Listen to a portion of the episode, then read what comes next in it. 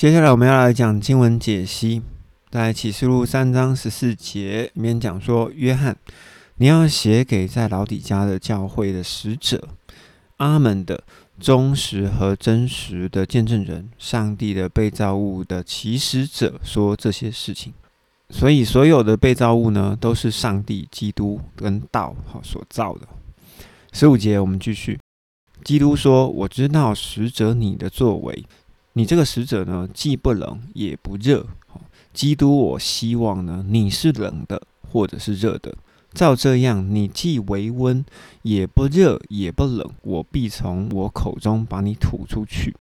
因为这样的经文，有些牧师或者是有些讲道师哈，有些传道就会讲说：各位兄弟们，你们要不要热起来？看你的经历啊！”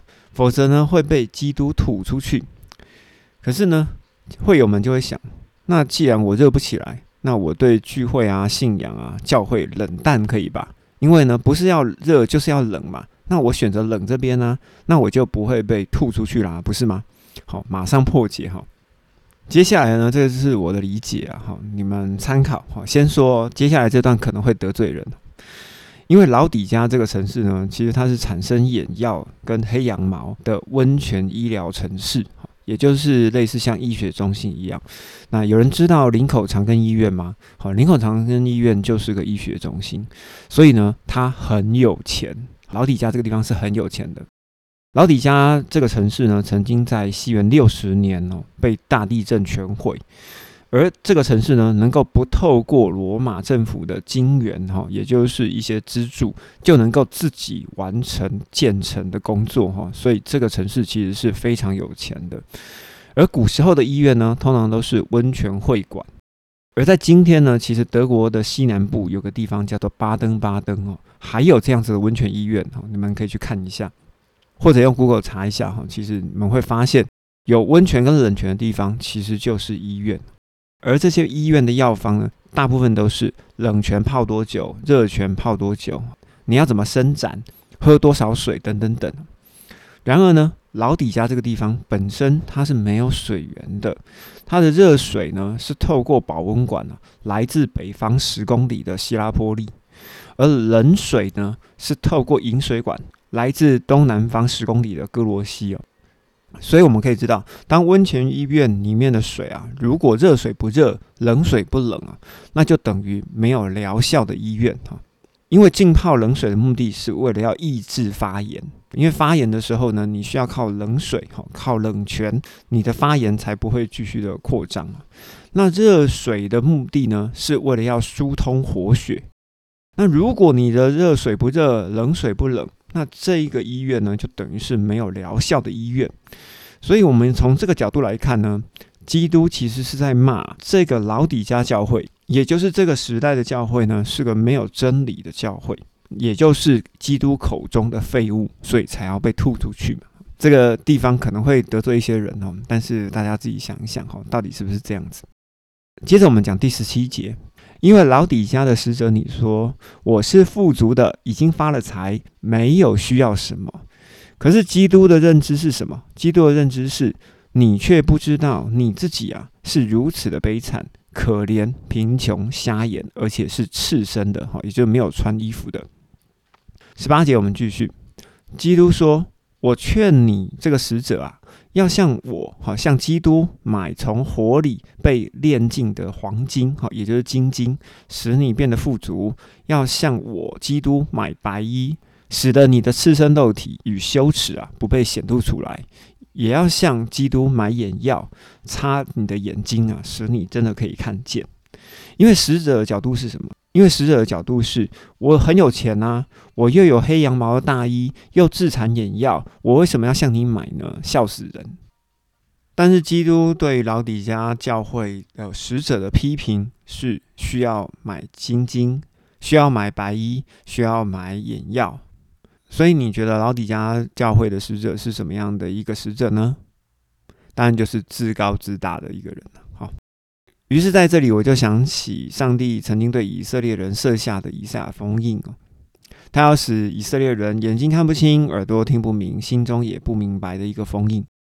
那么，在现在，我也要问一个问题啊：到了今天呢，还有许多的教会把以色列人当作是属灵的兄长、属灵的大哥，那我就不知道该说些什么了哈，我就真的不知道该说些什么了哈，大家就自己想想这个逻辑。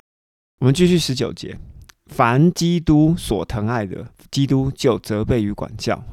所以呢，使者好，也就是这一个老底家的使者，你也要大发热心哈，也要悔改好，对于这件事情。接着我们讲二十节，看呐。基督，我已经站在门边叩门了。如果有听见我基督的声音啊，并且开门的人，我就会进到他那里去，并且我要与开门的人好一起吃饭，好一起宴席。从二十节可以知道哦，基督到底是站在教会内还是站在教会外？好，我们想一想哈，到底是在叩你的心门，还是在敲教会的门呢？我们可以想一想。接着二十一节。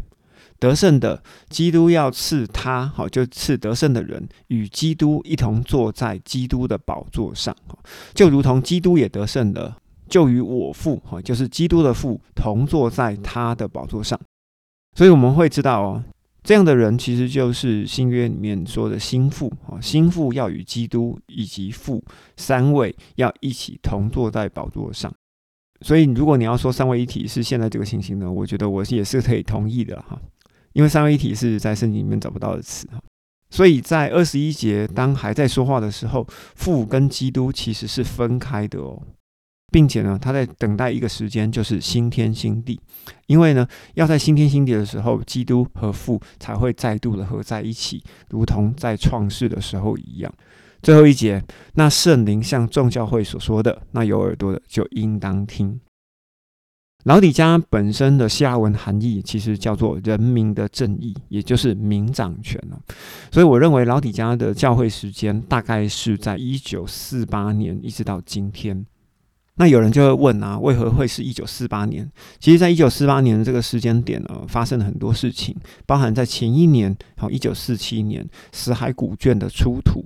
还有第二次世界大战的结束，美国崛起，哈，民主时代的开始，也包含了以色列的复国，普世基督教协会成立，并且呢，开始进入了现代国家控制媒体掌权了。接着进入后现代，网民控制了媒体，而后现代的同时呢，也进入了新世纪主义，就是加上灵以及神秘主义的时期。接着我们要来讲 Q&A。启示录的期间教会是同时出现，还是有其顺序呢？曾经在台湾有一个很有名的牧师，他说把启示录的二章跟三章的七间教会看成新约的七个时期，是三十年前中国所产生的论述。正确的说法呢，应该是七个教会在每个时期都有。的确呢。把七间教会混在一起哦，认为每个时代里面都有七种教会，其实这是保险的说法。然而呢，这句话其实当中也带着歧视哦。为什么呢？因为三十年这个意思呢，就代表说，其实这个论述是老东西，好，老东西要摒弃哈，我们要用新的。那另外一点呢，就是他用中国所产生的论述嘛。那中国呢，就是台湾的头号假想敌国。所以自然而然的，前面的三十年跟中国这两件事情呢，就会让我们知道，他想阐述后面接着期间教会要混着一起看的说法，就很容易接受了。然而，真的是这样吗？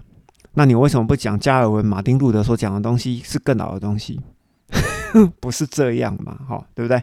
事物跟道理啊，好坏其实并非建构在新跟旧之上，好，你说对不对？那如果说是建构在新旧之上，那我们今天就去信西父就好了啊，对不对？为什么要来信基督教？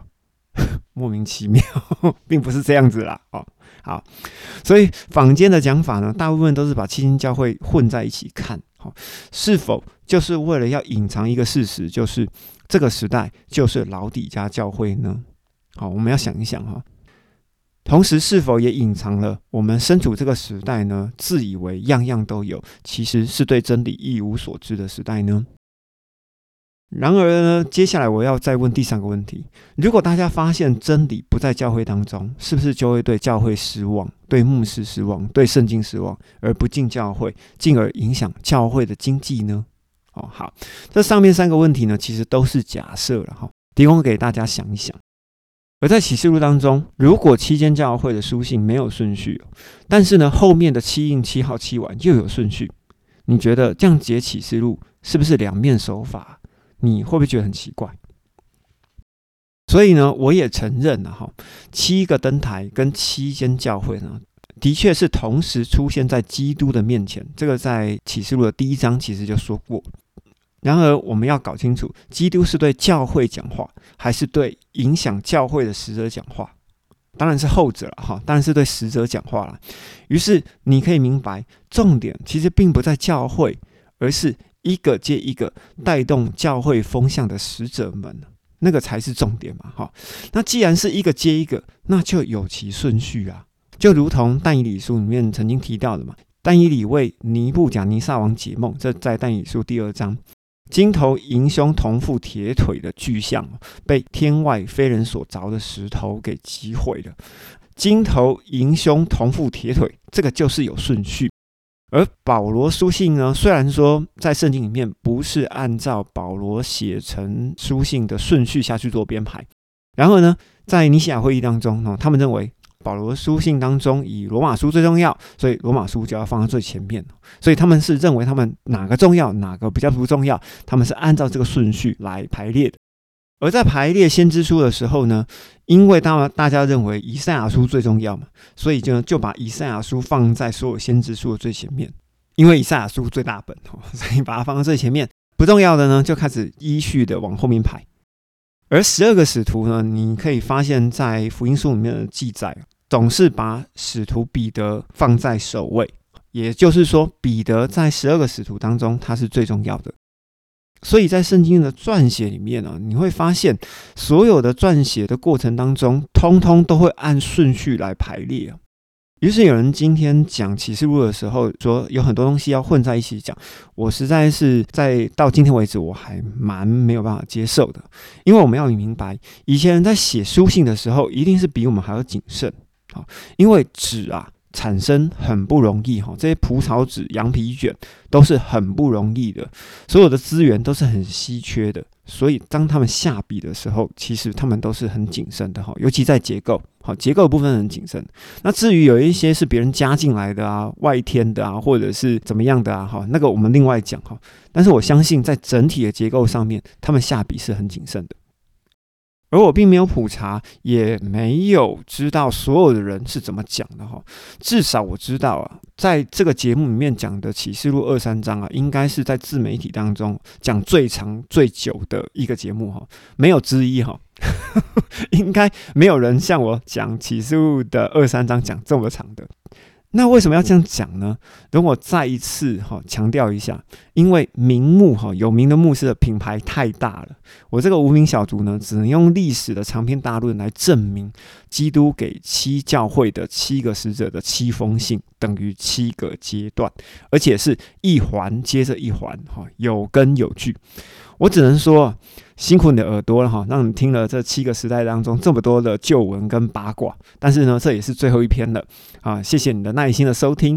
同时，我要让大家知道，在这个时代里面，有许多人为了自己的讲道，为了自己的教导，任意的找了圣经的经文背书的时代。所以呢，基督才会说，这是一个自以为富足的时代。如果你对七天教会的顺序，或者是老底家教会的时期有任何的想法以及看法，欢迎由 Line 群或者是 Facebook 留言给我，我会尽力回复你们。